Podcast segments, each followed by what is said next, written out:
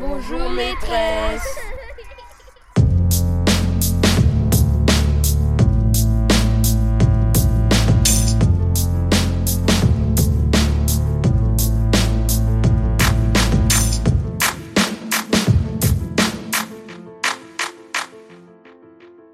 Pour ou contre le mouvement des Gilets jaunes?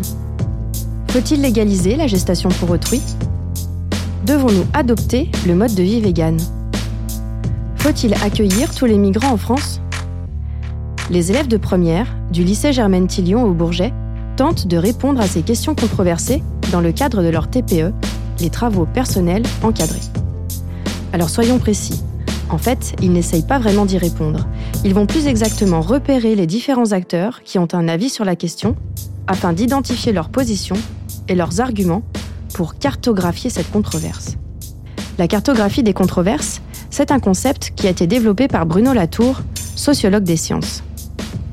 Dans une vidéo réalisée par Sciences Po, il présente cette méthode de travail autour des controverses. La cartographie des controverses a pour but de s'orienter dans des sujets qui, comme le nom l'indique, sont des controverses. C'est-à-dire qu'il y a plein de gens qui ont des positions différentes et on ne sait pas comment les repérer. Donc pour éviter et, euh, disons, le militantisme et le découragement, on fait des cartographies des positions diverses et ensuite on demande à chacun de s'orienter comme on fait avec une carte En amenant les élèves à cartographier une controverse scientifique, les professeurs ont pour objectif de les aider à rendre visible la complexité de la controverse. Qui parle? D'où cette personne parle-t-elle? Quelle est sa place dans le débat? Quels sont ses arguments? Sont-ils d'ordre politique, religieux ou sociaux Ou encore économiques, environnementaux ou médicaux? Vous l'aurez compris, le micro est dans la classe vous emmène dans un lycée particulier. Un lycée qui innove, où les TPE ne sont pas réalisés de manière classique. Dans le lycée Germaine Tillion du Bourget, pour les TPE, il n'est plus question de filière ou de thèmes nationaux à respecter il y a d'autres exigences qui sont définies par l'équipe éducative et qui sont inscrites dans le projet d'établissement. Mais comment les enseignants se sont-ils emparés d'une expérimentation pensée au départ pour les étudiants de Sciences Po? Nathalie Brou, enseignante de lettres au micro-lycée et au lycée général et technologique du Bourget, nous explique. Comment est-ce que la controverse des TPE est arrivée dans euh, ce micro-lycée du Bourget? Alors en fait, euh, le micro-lycée euh, a décidé de mettre en place les TPE par la cartographie des controverses en partenariat avec Sciences Po Paris. Au micro-lycée, qui est un établissement pour des décrocheurs en Seine-Saint-Denis, on a justement une volonté très élitaire, c'est un mot qui nous tient à cœur, de faire des, de proposer des séances très exigeantes à nos élèves. Euh, et d'aller à l'encontre des stéréotypes sur euh, les décrocheurs qui n'auraient rien à faire à l'école ou qui n'auraient pas le niveau pour y réussir. Donc on est parti sur un projet très ambitieux dans le cadre d'un gros programme financé par l'Agence nationale de la recherche euh, qui s'appelle Forecast à Sciences Po et qui avait pour objectif de développer la cartographie des controverses mise en place par Bruno Latour, le sociologue des sciences. Tout ça pour dire que euh, l'idée était euh, d'initier les élèves à la recherche de la fiabilité des sources, à la complexité des sujets sociotechniques, à la diversité des acteurs, et de produire des supports numériques et de travailler l'art oratoire dans le cadre d'une épreuve du bac. C'était très ambitieux, on a mis en place ça euh, au micro-lycée, on continue de le faire au micro-lycée, je suis toujours enseignante et au micro-lycée et au lycée innovant Germaine Tillion. Et euh, ça a fait ses preuves aussi avec euh, du coup une euh, épreuve de TPE qui est passée de manière, j'allais dire, encore plus exigeante et difficile que dans les autres établissements. Alors, préparer les TPE au lycée Germaine Tillion du Bourget, ça veut dire quoi? Ça veut dire l'interdisciplinarité, ça veut dire un changement de posture pour les enseignants, ça veut dire de l'enseignement moral et civique parce qu'on travaille sur l'origine des sources et leur fiabilité. Ça veut dire décloisonner les filières, ce qui était un des axes de notre projet, puisque euh, nos élèves peuvent être mélangés entre des groupes de ES, de S ou de L. Et puis s'ancrer bien sûr dans l'ouverture culturelle et, euh, la, préparation aux compétences transversales pour le bac dès la première, l'oral, l'expression écrite, euh, la présentation d'un certain nombre de, comment de supports donc ça nous paraissait rentrer totalement dans nos dispositifs innovants, notamment l'IDIS en première. Voilà l'objectif visé par les enseignants et l'équipe de direction qui font pratiquer les TPE avec cette méthodologie de cartographie des controverses. Pour comprendre l'organisation mise en place au sein du lycée Germaine Tillion, Timothée Denizet, enseignant de physique-chimie, nous présente les étapes clés. Première phase. La phase de présentation de la méthode aux élèves de première. Dans un premier temps, euh, puisqu'on va demander aux, élèves de travailler leur TPE sous la forme d'une cartographie de controverse, eh ben, ça passe indéniablement par une phase de présentation où les élèves vont découvrir ce que c'est qu'une controverse. Donc à ce moment-là, ils sont par groupe classe et euh, on les confronte à un sujet controversé. Euh, il se trouve que cette année, par exemple, on a travaillé autour de l'ectogénèse et de l'utérus artificiel, où ils se rendent compte que c'est un sujet où il y a différentes sciences qui sont en différents savoirs spécialisés qui sont en opposition les uns aux autres, que euh, ben, leur opinion initiale, elle vient être questionnée par des, points de vue qui sont opposés, qu'on a des, des personnes de, de tout type de métier, qui avance tout type d'arguments et, qui se positionne autour d'un certain nombre d'enjeux variés et, divers. Donc ça permet en fait, à travers un cas précis, de faire comprendre aux élèves ce que c'est qu'une controverse et quels sont les critères qui différencient une controverse d'une polémique. Alors Bruno Latour, c'est le sociologue qui a mis en place cette cartographie des controverses. Il travaille euh, à Sciences Po Paris et je crois qu'il est venu euh, au lycée Germaine Tillion. Alors dans quel objectif? Alors Bruno Latour, c'est quelqu'un qui, dès le début, a été euh, très proche et très en contact euh, avec le, micro-lycée et ensuite avec le, le lycée Germaine-Tillon quand les controverses ont été mises en place ici. Et du coup, ça nous paraissait important de de, faire euh, rencontrer cette personne à, nos élèves. Et du coup, il est venu dans le cadre euh, d'une conférence où euh, il a présenté un petit peu l'historique de, ces controverses, quelques exemples dans l'histoire autour de la question de la construction des, des savoirs, l'importance des controverses dans la société et surtout, d'une certaine manière, faire prendre conscience à nos élèves de la qualité des travaux qu'ils étaient en train d'effectuer. Dès le début de l'année, les élèves de première générale sont donc informés des modalités de l'épreuve des TPE. Et en plus de la présentation réalisée par l'équipe enseignante, des élèves volontaires de terminale viennent partager leur expérience avec les classes de première. Donc là, on va vous parler de comment réussir le TPE. Donc déjà, il faut s'organiser dans le groupe. Il ne faut pas qu'il n'y ait qu'une personne qui travaille et les autres qui font rien faut que ce soit les trois qui travaillent. Il faut que tout le monde travaille dans le groupe. Le problème, c'est qu'à la fin de votre TP, vous allez devoir rendre un compte rendu individuel. Du coup, s'il y a une personne sur euh, quatre personnes qui n'ont rien fait, bah, du coup, ça va être compliqué pour cette personne euh, de faire son compte rendu. Après, il faut dans, dans, le groupe où chacun il est son rôle. Il faut s'y mettre dès le début parce qu'au début, je me souviens, on se disait, on disait ouais, c'est en juin, euh, mais on a, on a, le temps.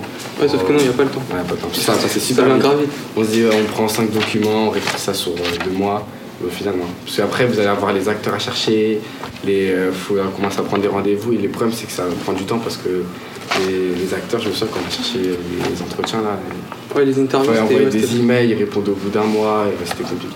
Voilà. Après, la carte mentale, ce serait bien de l'utiliser dans, direct dans la production. Je sais pas si vous avez des questions.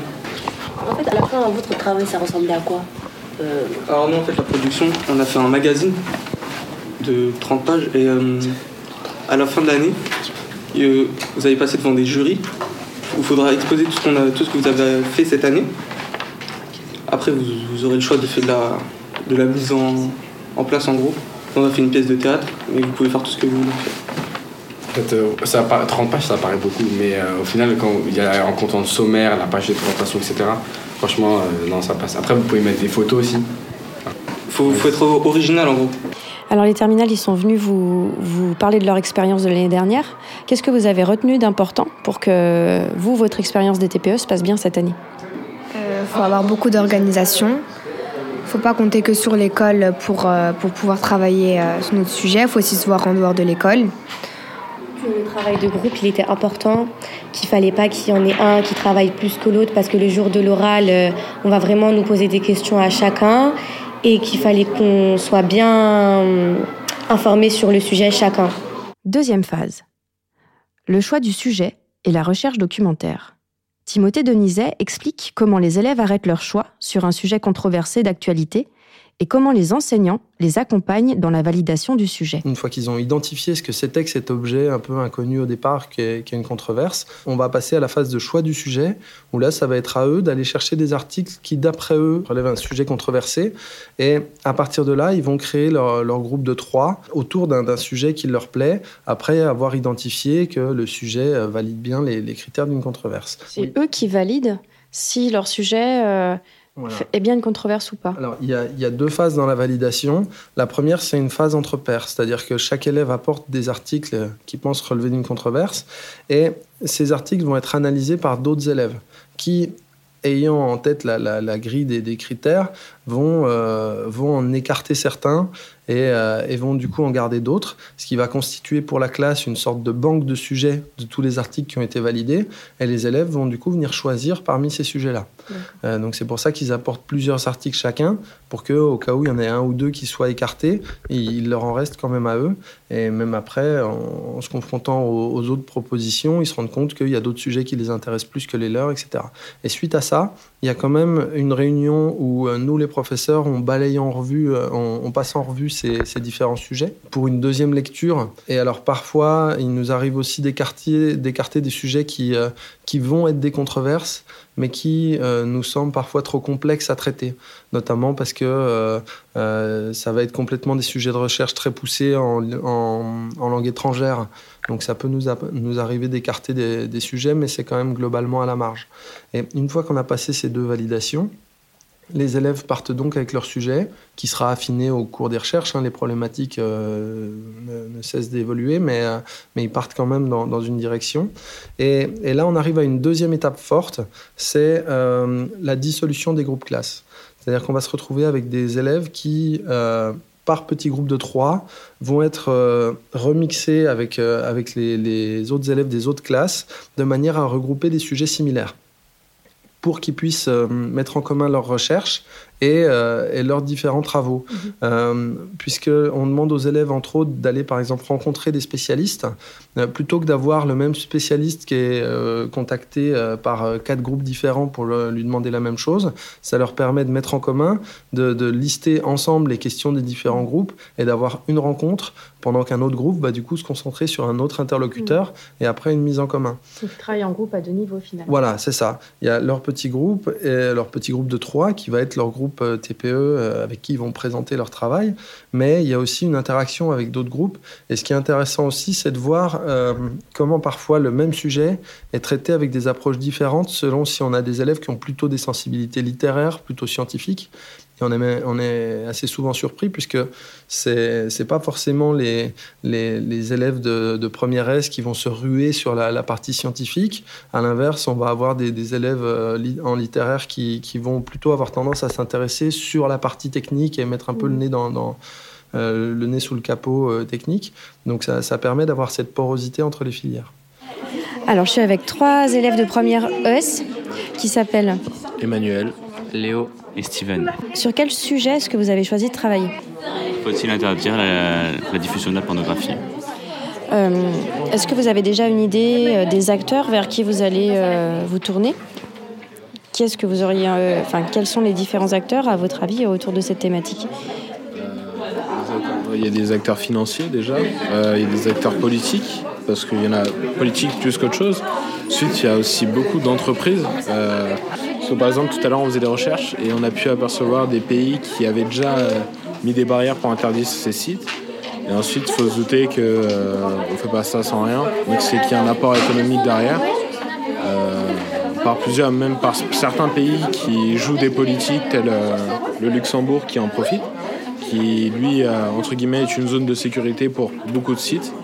Et euh, donc voilà. Donc il y a beaucoup d'acteurs. Il y a aussi des acteurs euh, au niveau bah, médical parce que logiquement c'est un domaine qui, a des risques et par la même occasion donc euh, de la médecine, des pays où forcément il n'y a pas tous ces, il n'y a pas le même niveau de soins que chez nous.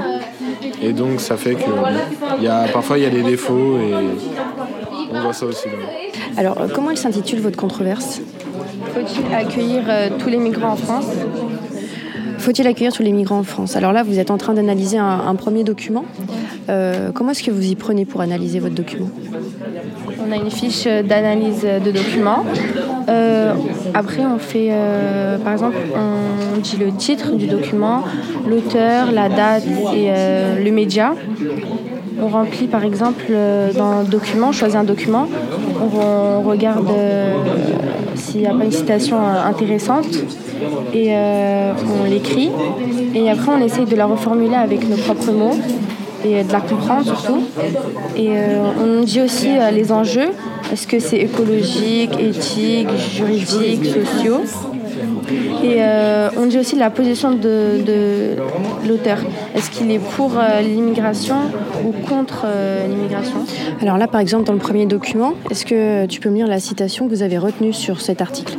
Les passeurs sont passés euh, maîtres euh, dans l'art d'exploiter le vieux sentiment de charité chrétienne de cette Europe si riche, bien organisée, si sociale. En fait, on l'a reformulé, on a dit que les passeurs ils profitent de la richesse de l'Europe et de la bonne foi de ses habitants pour faire passer les migrants. Pour réaliser ce travail de recherche documentaire, les élèves s'appuient sur des documents réalisés par les professeurs.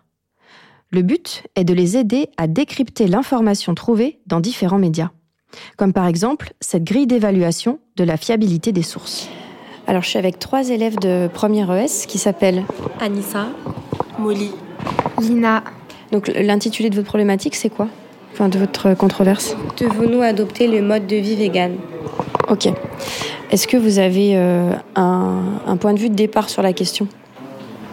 Euh, je trouve que c'est euh, un peu abusé. Bah, de ne pas s'habiller avec du cuir par exemple, ou de ne pas utiliser de produits cosmétiques ici d'animaux. Je pense qu'on pourrait juste réduire l'impact de viande, mais à devenir vegan, euh, renoncer à tout ce qui vient des animaux, par exemple le miel, le lait, qui sont des produits qu'on a, qu'on a besoin et qui ne font pas forcément de mal aux animaux.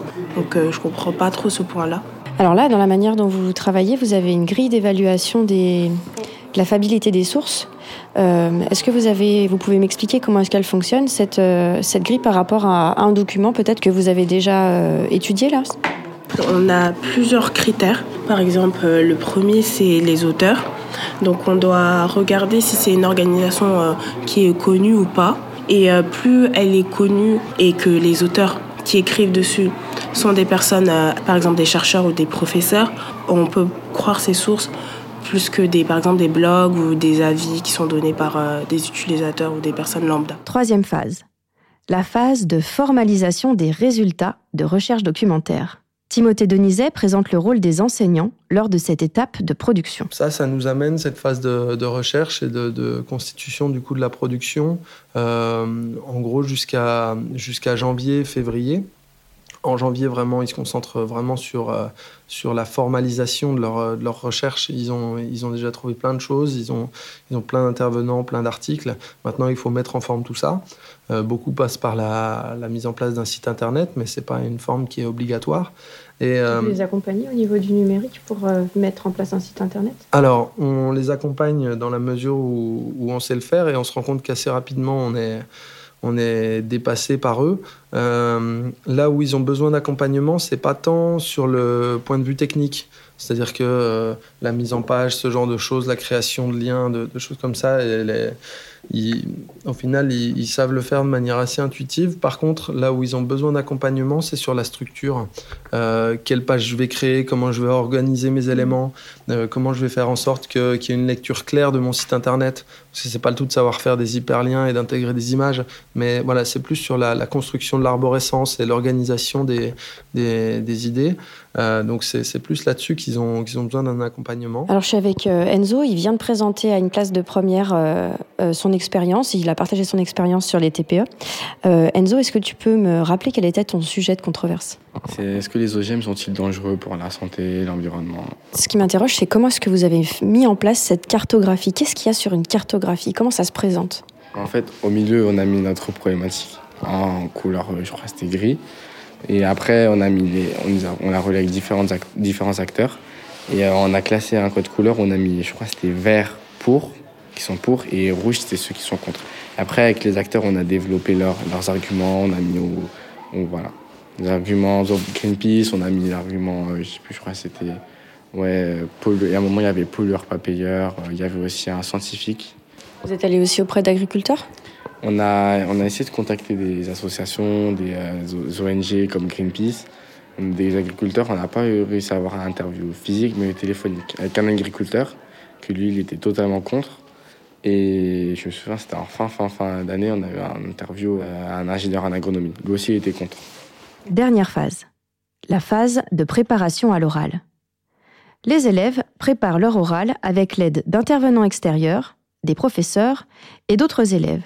On a une dernière phase qui est la phase de préparation à l'oral où euh, là, les élèves euh, ont une consigne également, c'est qu'ils doivent présenter leur, euh, leur, controverse sous la forme d'une scénette qui va être une situation concrète où les différents acteurs de leur controverse se retrouvent en confrontation. Et ils vont se retrouver, eux, à interpréter ces, ces, acteurs. Donc nous, en termes de préparation, ça nécessite des séances de préparation à l'art oratoire, ça nécessite des... des, avec, des, avec des intervenants? Alors, certaines années, on a eu des intervenants, des, acteurs ou des metteurs en scène qui, les aident à, mettre en place ça.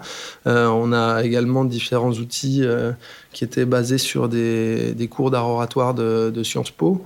Euh, donc on a, on a différentes séances de, de prêtres et on a aussi des ressources en interne, c'est-à-dire que tout ce qui est le travail de l'oral, euh, ce genre de choses, on a certains collègues qui en sont spécialistes, c'est les collègues de langue.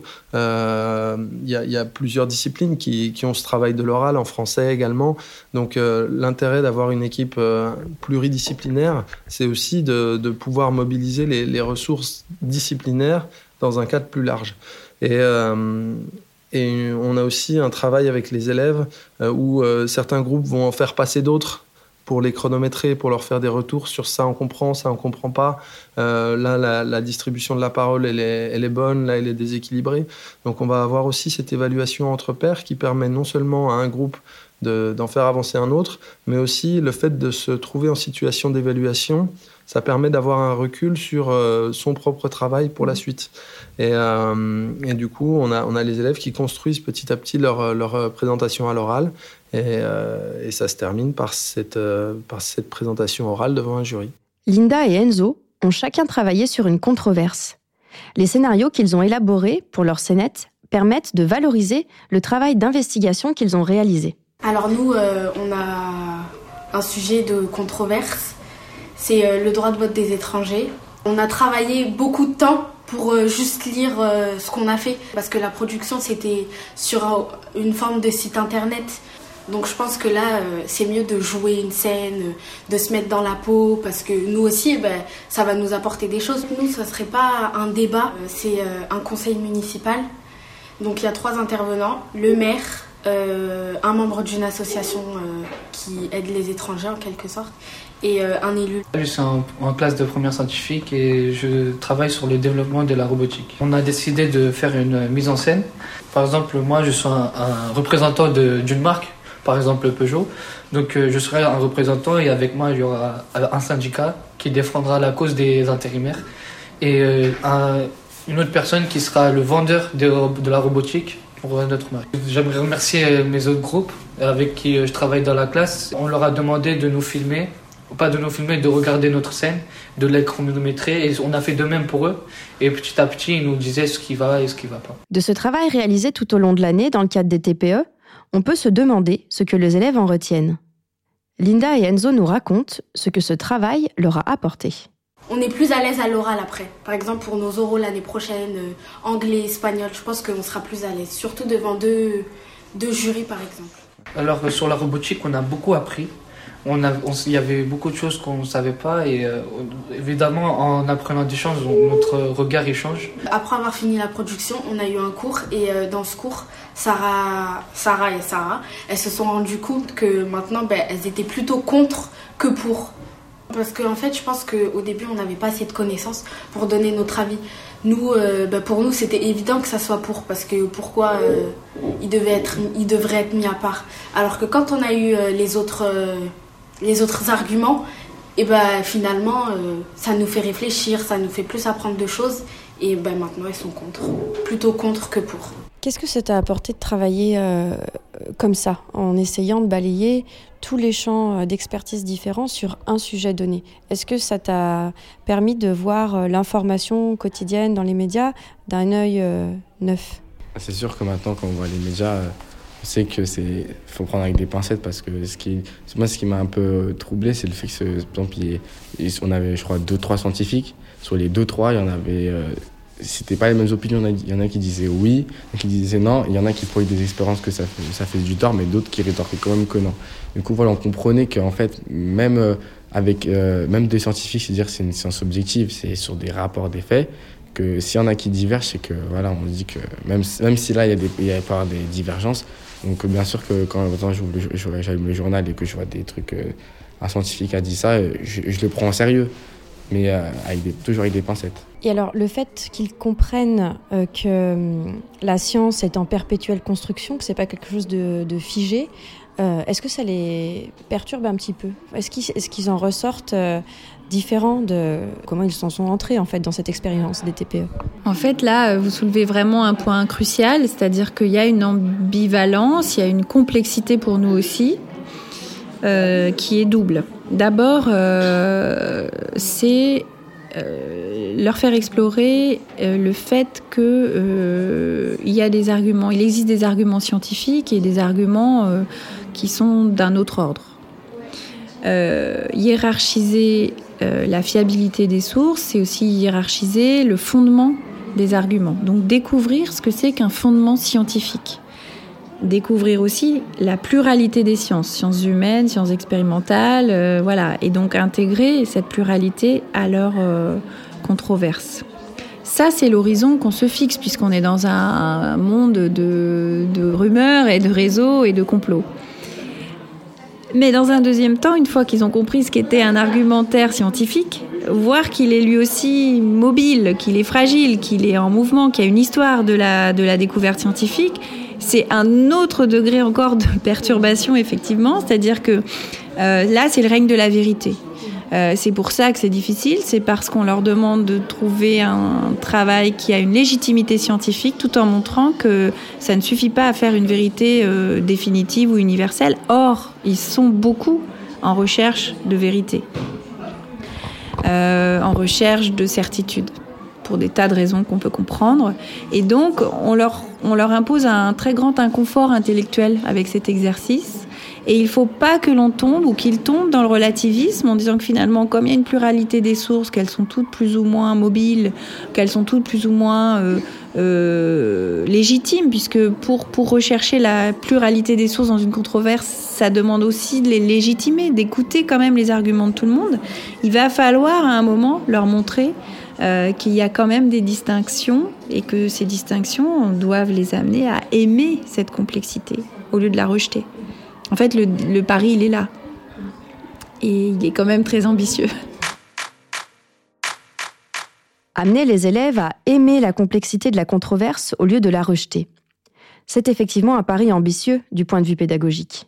Et c'est aussi un défi en termes d'organisation. Comment mettre en place concrètement un tel dispositif dans la structure d'un lycée? Aisha Agmar, proviseur du lycée. Alors, mais vous avez au lycée Germaine Tillion une DAG, euh, une dotation horaire globale qui est classique, qui est, euh, j'imagine, euh, qui diffère pas de celle des autres lycées généraux et technologiques. Et comment est-ce que dans cette DAG, vous arrivez à faire rentrer des temps de concertation en équipe des enseignants et puis vous arrivez à modifier sur tout un niveau les volumes horaires des TPE Parce que de manière classique, les, les élèves de première ont deux heures de TPE sur une période de plusieurs semaines. Et là, c'est différent puisque ils ont trois heures euh, pour euh, un certain nombre de semaines, donc ils ont plus d'heures. Comment est-ce que vous y prenez en termes d'organisation dans votre établissement scolaire pour faire euh, fonctionner cette innovation? Alors, ce sont des choix d'abord d'équipe. En fait, cette discussion, nous, nous avons eu la chance de pouvoir monter nos niveaux au fur et à mesure. Nous avions d'abord des secondes et nous avons eu le temps de réfléchir à la construction de notre niveau première, en fait. Donc, l'idée de départ est acceptée par le rectorat, ce que nous étions expérimentants en ce sens que nous faisions, nous travaillions dans le cadre de l'article 34 et euh, du fait que nous pouvions proposer, nous avions déjà proposé un aménagement des horaires, c'est-à-dire que nous ne sommes pas euh, toujours dans l'horaire euh, réglementaire en fait, et à partir effectivement des, des, heures dégagées en fait, nous pouvons proposer les projets transversaux aux élèves. Qu'il s'agisse de la seconde et en première donc l'idée est de travailler sur des modalités qui euh, regrouperaient en fait on a quand même une part qui, qui appartient à la DSG en propre en fait qui est celle prévue euh, pour l'accompagnement personnalisé dans les textes et pour euh, les TPE, puisqu'effectivement, un, un TPE, c'est une heure année pour un professeur. Donc, dans la mesure où on met deux professeurs, c'est deux heures année. Oui, parce qu'il y a des séances en co-enseignement aussi. Oui, voilà. Alors, moi, je tenais beaucoup à ce qu'on... Enfin, je, je, moi-même, j'ai enseigné les TPE et j'ai vraiment adoré cette façon de d'enseigner et cette co-animation, ce, ce, partage justement de, euh, de problématiques et, et, et, cette façon de travailler avec les élèves aussi qui leur laisse une liberté, ça lui permet effectivement tout simplement de découvrir, de penser par lui-même. Et est-ce que dans le grand oral, avec la réforme qui se profile, vous pensez euh, réutiliser euh, cette expérimentation et votre expérience pour penser quelque chose de l'ordre de, de votre expérimentation sur les, les TPE ah, complètement. Quand j'entends, euh, quand je lis que le grand oral va défavoriser les élèves, va les léser en banlieue, je trouve que c'est totalement faux. Mais je pense qu'effectivement, euh, l'oral ou toute la pratique euh, autour de l'oral est quelque chose qui permet de dénouer les, les parfois les empêchements que peuvent avoir les, les élèves à l'écrit et, et, peuvent justement leur redonner confiance dans leur capacité à penser, dans leur dans leur potentialité. Dans ce lycée innovant, l'équipe de direction et l'équipe éducative travaillent en collaboration permanente. Ils ont décidé de mettre les travaux personnels encadrés au cœur des objectifs pédagogiques interdisciplinaires. Accompagner au plus près les élèves demande un effort de réflexivité permanente, car les difficultés du quotidien, les gros effectifs des classes de lycée par exemple, doivent être prises en compte. Dans le cadre des TPE, les professeurs discutent en équipe de chacune des controverses choisies par les trinômes d'élèves. Mais travailler en équipe, ça nécessite du temps. C'est pourquoi la proviseure du lycée Germaine Tillion a prévu un temps de concertation inclus dans le temps de service des enseignants. Ce qui est rarissime dans les établissements scolaires, il faut bien le dire. Ce temps de travail en équipe est organisé avec un pilotage tournant entre les professeurs et permet une évolution permanente de la réflexion pédagogique.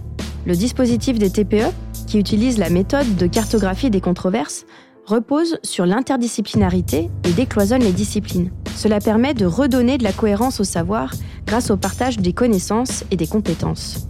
Les enseignants invitent ainsi les élèves à avoir une vision plus transversale. Le micro est dans la classe, c'est fini.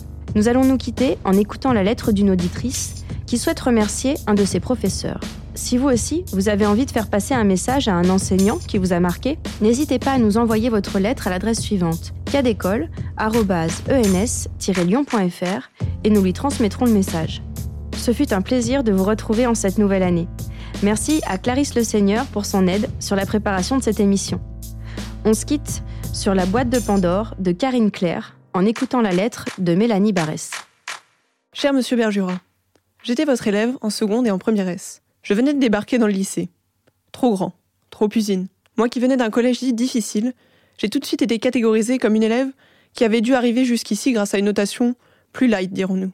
Heureusement, vous étiez là. Sans y faire attention plus que ça, avec votre humour cynique, vous avez réussi à ne pas me stigmatiser, et mieux, à faire en sorte que je croie en moi. Un jour, alors que j'étais en train de discuter avec ma voisine, vous m'aviez demandé de répéter ce que vous étiez en train de dire.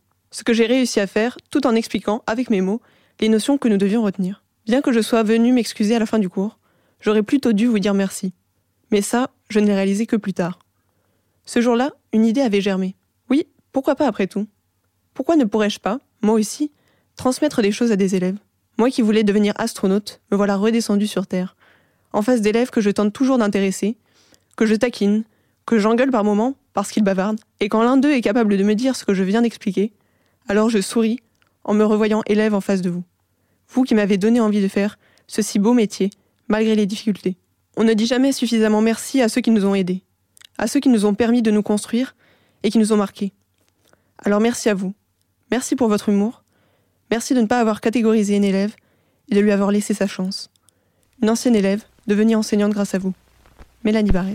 L'homme pour être le plus fort, l'homme